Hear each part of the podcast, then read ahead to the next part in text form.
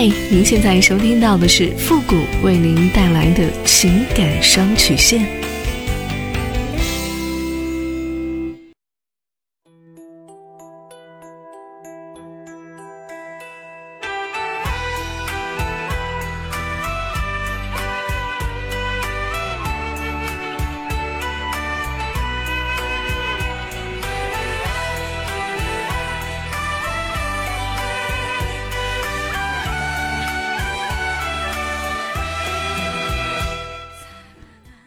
你没有主意，我可以给你；你没有方法，我可以帮你。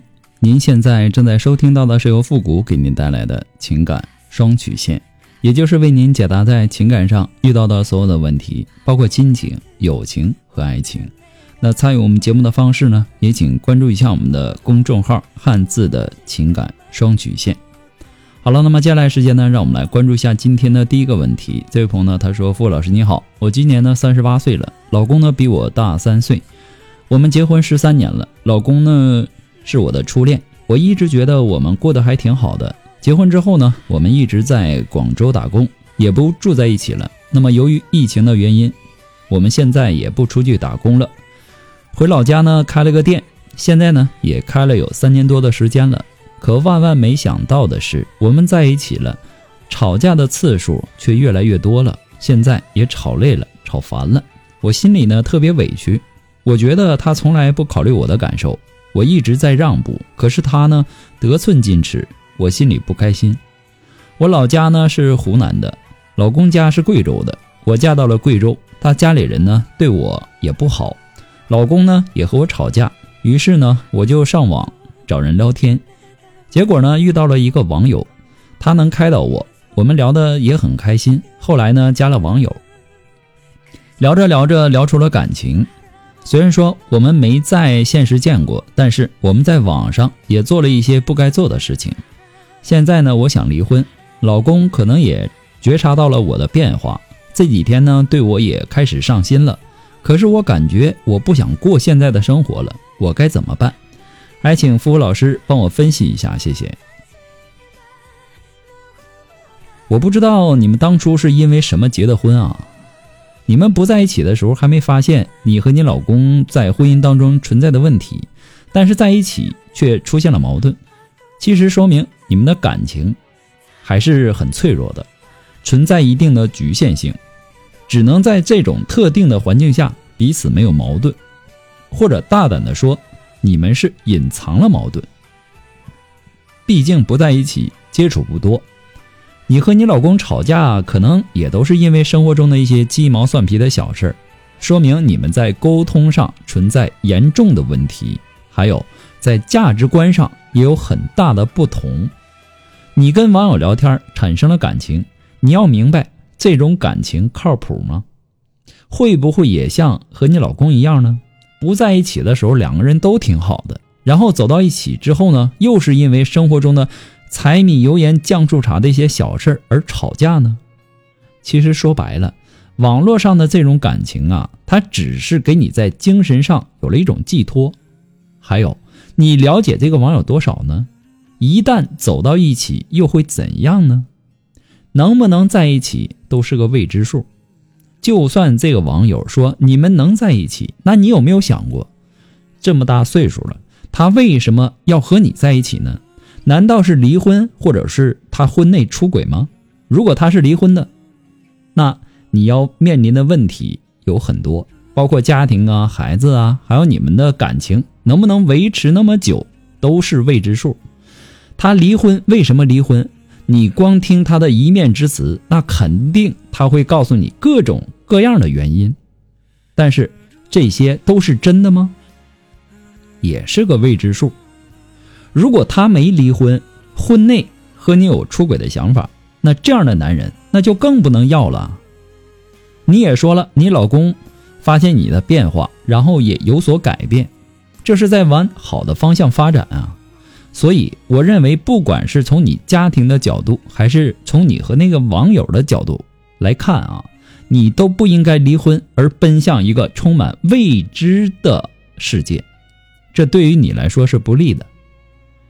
毕竟呢，您的孩子也那么大了，如果您问我的建议，我还是建议和那个网友切断联系，把所有的心思呢用在你老公和你家庭的身上，把你们之间的问题解决掉。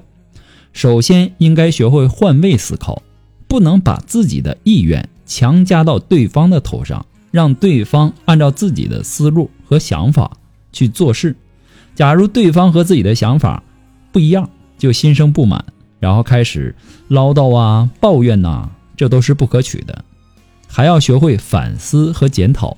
你要明白一个道理：天底下没有不吵架的夫妻，小吵怡情，大吵伤身。如果一直争吵的话，那两个人的关系一定是出现问题了。那么在这样的情况下，两个人必须要冷静一下，反思一下自己的言行。检讨自己的不足之处，如果说自己错了，就勇敢的向对方承认，而不是揪着对方的话，或者说对方不对的地方不放手，满眼看到的都是对方不好的地方。你不能乌鸦站在猪身上，光看见猪黑，看不见自己黑。如果不想吵架，首先要学会让步，学会控制自己的不良情绪。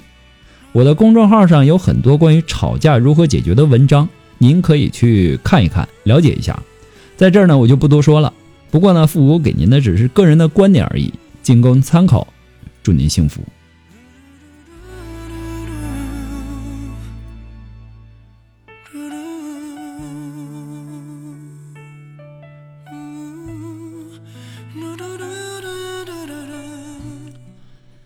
呃，如果说您着急您的问题，也或者说您文字表达的能力不是很强，怕文字表达的不清楚，也或者说你的故事呢不希望被别人听到，或者说你不知道和谁去诉说，你想做语音的一对一情感解答也可以。那么一对一情感解答呢，也是保护听众隐私的。那参与我们节目的方式呢，就是关注一下父的公众号“汉字的情感双曲线”。那么情感解答下面呢有文字回复和语音回复的详细介绍。也请大家仔细的看过之后再发送您的问题。还有一点特别提醒大家的呢，是您的字数一定不要过于太长。如果说超过五六百字以后，那是系统自动屏蔽，我们是看不到的。所以说呢，如果说大家的文字太长的话呢，可以分开发，分两段啊，或者说三段都是可以的。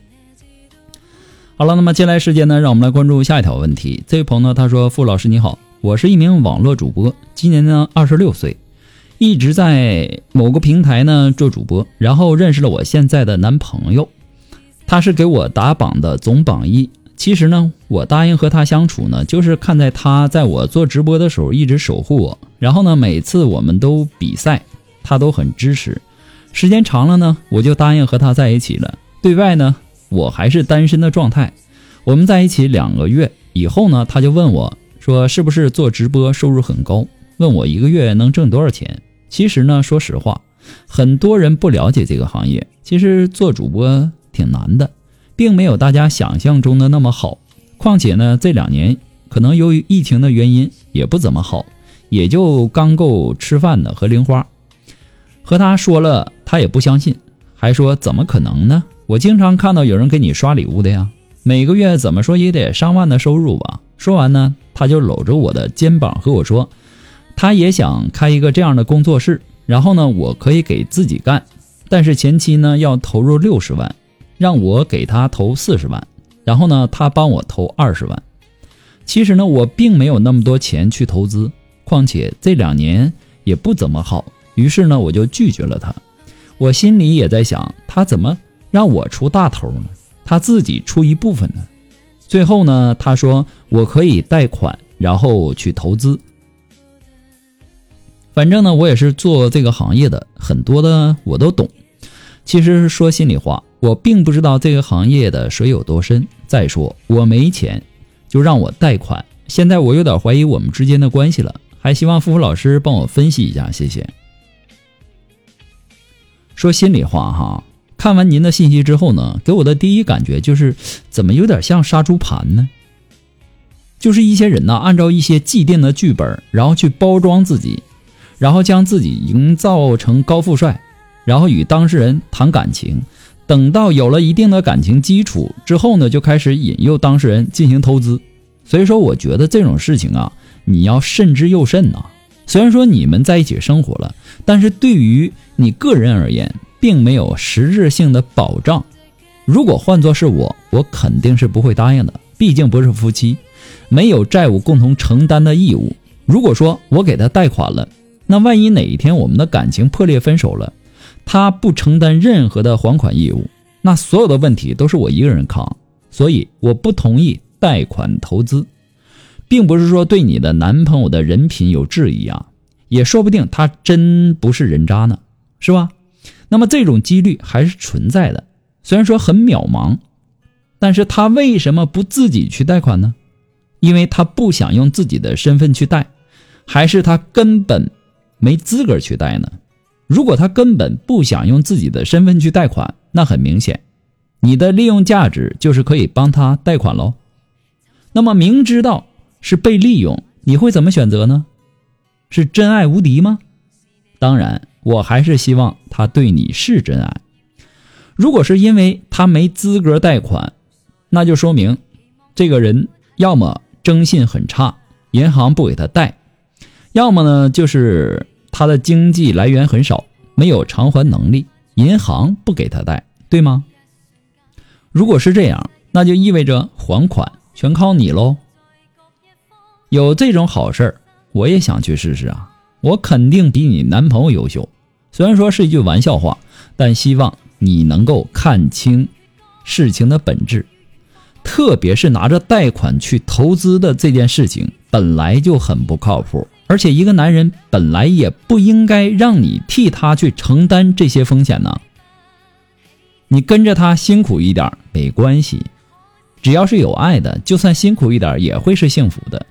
但是那种风险已经不是辛苦一点就能解决的事情了，也许会让你陷入万劫不复的地步。如果说贷款是去买你们两个的固定资产，我觉得也都没问题。不管怎么样呢，固定资产跑不了，但是投资嘛，最好还是要谨慎一些。希望呢，你不要被感情冲昏了头脑，不要犯傻。不过呢，复古给您的只是个人的建议而已，仅供参考。祝您幸福。那么今天由于时间的关系，我们到这里就和大家说再见了。我们下期节目再见。